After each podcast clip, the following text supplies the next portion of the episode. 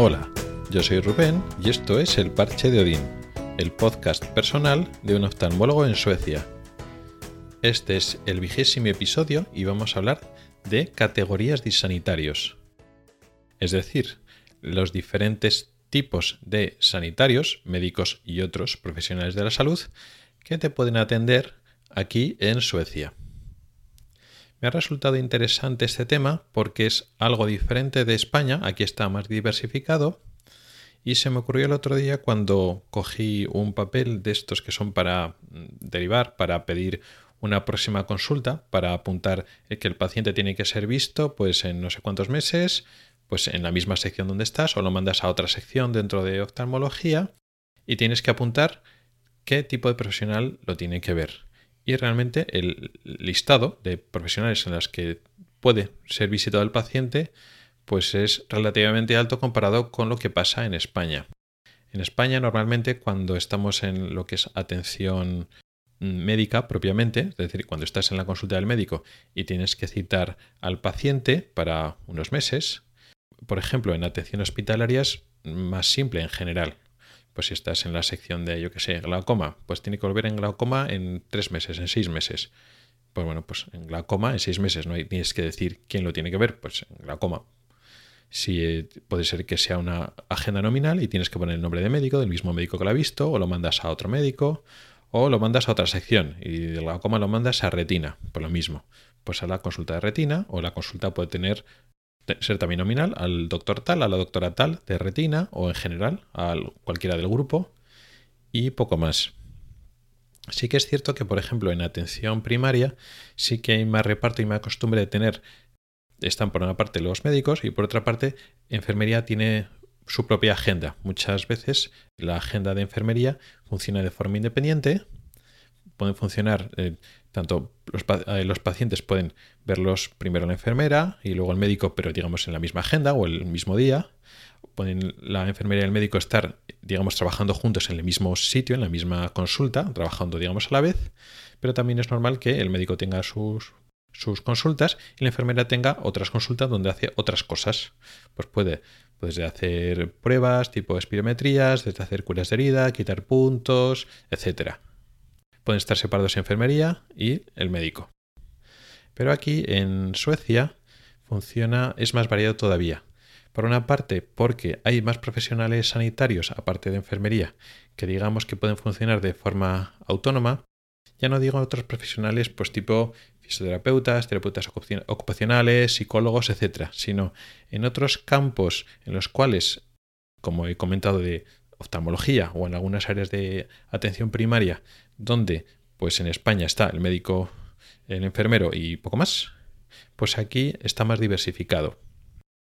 Por una parte está la enfermera, pero aquí enfermería, eh, las enfermeras tienen, digamos, más competencias o más independencia y también hay otra profesión que sería más o menos como auxiliar de enfermería, pero que funciona también de forma autónoma digamos, al, a lo que es enfermería, aumentar las competencias, ha dejado espacio por debajo, por decirlo así, a otro profesional no tan especializado como el enfermero o la enfermera, pero que también tiene sus competencias y puede trabajar de forma autónoma en algunas cosas, algunas revisiones o algunas pruebas que no necesite que sea una enfermera y puede ser una, vamos a decir, auxiliar de enfermería, aunque mm, es difícil de traducir el término en sueco.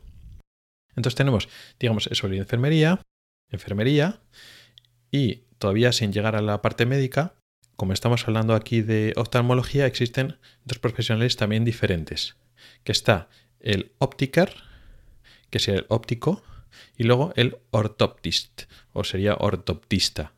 Claro, en España no existe el, el, ortoptista, y la carrera de óptico-optometrista hace más o menos lo que hacen estos dos profesionales, aunque no completamente, es un poco difícil de, asemejarlo, porque es parecido pero no es lo mismo. Aquí en Suecia están estos separados, ¿no? El óptiker, el óptico por un lado, y el ortoptist, ortoptista por otro lado. Con lo cual ya tenemos cuatro para elegir. Es decir, tú has visto a un paciente, le has hecho una revisión, le has mirado el fondo de ojo, le has hecho una exploración y pues no tiene, digamos, enfermedades orgánicas que tengan que revisarse por un médico la próxima revisión. Pero sí que exige una revisión de visión o de lo que sea, ¿no? O de, le pueden tomar la tensión o alguna prueba que le tengan que hacer de seguimiento. Y puede que no haga falta que sea el médico y puede ser otro profesional de los cuatro que he dicho. Puede ser, digamos, ese auxiliar de enfermería, enfermería, eh, óptico o ortoptista. Ahora ya nos metemos en el ámbito médico. En este contexto, en España es fácil, pues la consulta del médico es la consulta del médico y punto, no hay mucha separación. Y sé que es cierto que, lo que tú te encuentras en la práctica es que el médico que te ve, en el caso de la atención eh, hospitalera o atención especializada, es que es el especialista ya, digamos, con su título de especialista, o puede ser un médico interno residente, un médico en formación que está aprendiendo la especialidad. Pero normalmente no hay agendas separadas. Hay una agenda que es la del médico y a veces puede estar el, médico interno residente, digamos el que ya es médico pero está aprendiendo la especialidad, que puede estar junto con el médico adjunto, el especialista, y lo están pasando juntos la consulta, o puede que lo pase el médico residente y luego después se lo consulta al médico adjunto, al especialista, siempre o solo cuando tiene dudas, o a veces en los últimos años, normalmente, cuando ya está acabando la formación y digamos ya tiene más experiencia, a veces el médico interno residente lo pasa solo y funciona como si fuera de especialista aunque todavía no lo sea.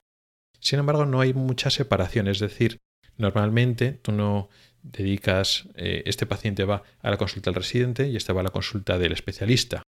En algunos sitios sí, pero en la mayor parte de las veces no.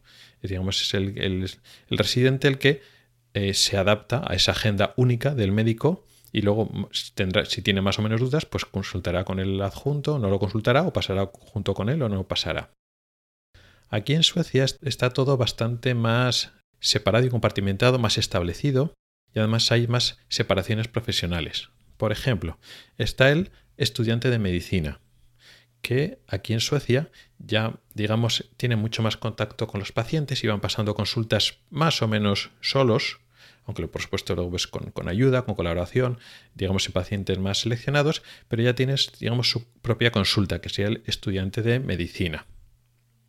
Luego después está, una vez eh, una persona ya acabó la carrera de medicina, ya tiene el título de médico, pero sin embargo después necesitan una formación práctica, una rotación, por decirlo así, en digamos en medicina general, que lo que sería la rotación o el entrenamiento que creo que dura unos 18 meses en diferentes áreas, digamos, generales.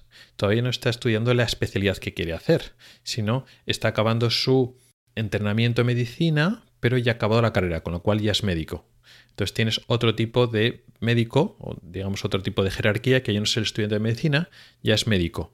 Entonces es otro tipo de médico. Luego después tienes el médico que está en formación de su especialidad que lo que sería paralelo en España al médico interno residente, y que se supone que tiene más formación en ese campo concreto y digamos que sabe más un poco que los otros anteriores.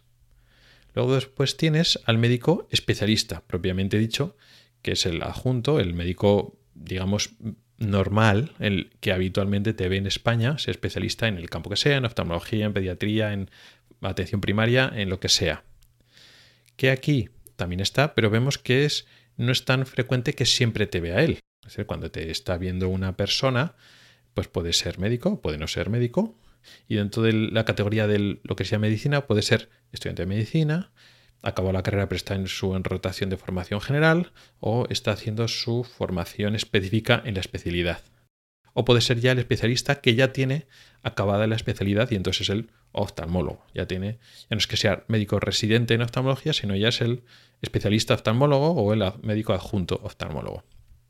Y luego hay otro grupo más que sería el médico especialista que ya tiene más formación o más experiencia, una serie de años de experiencia, hay unos requisitos, que digamos que es el médico...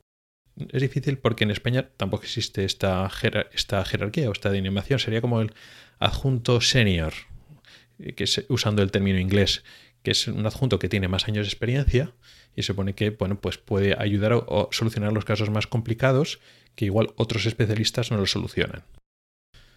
O sea, en resumen, cuando Tú vas a una consulta de un hospital, de una consulta de oftalmología, por ejemplo, no siempre te ve la misma categoría profesional, simplemente el médico y ya está. Te pueden ver hasta cuatro profesionales diferentes de la visión que no son médicos y hasta cuatro tipos o categorías de médicos diferentes.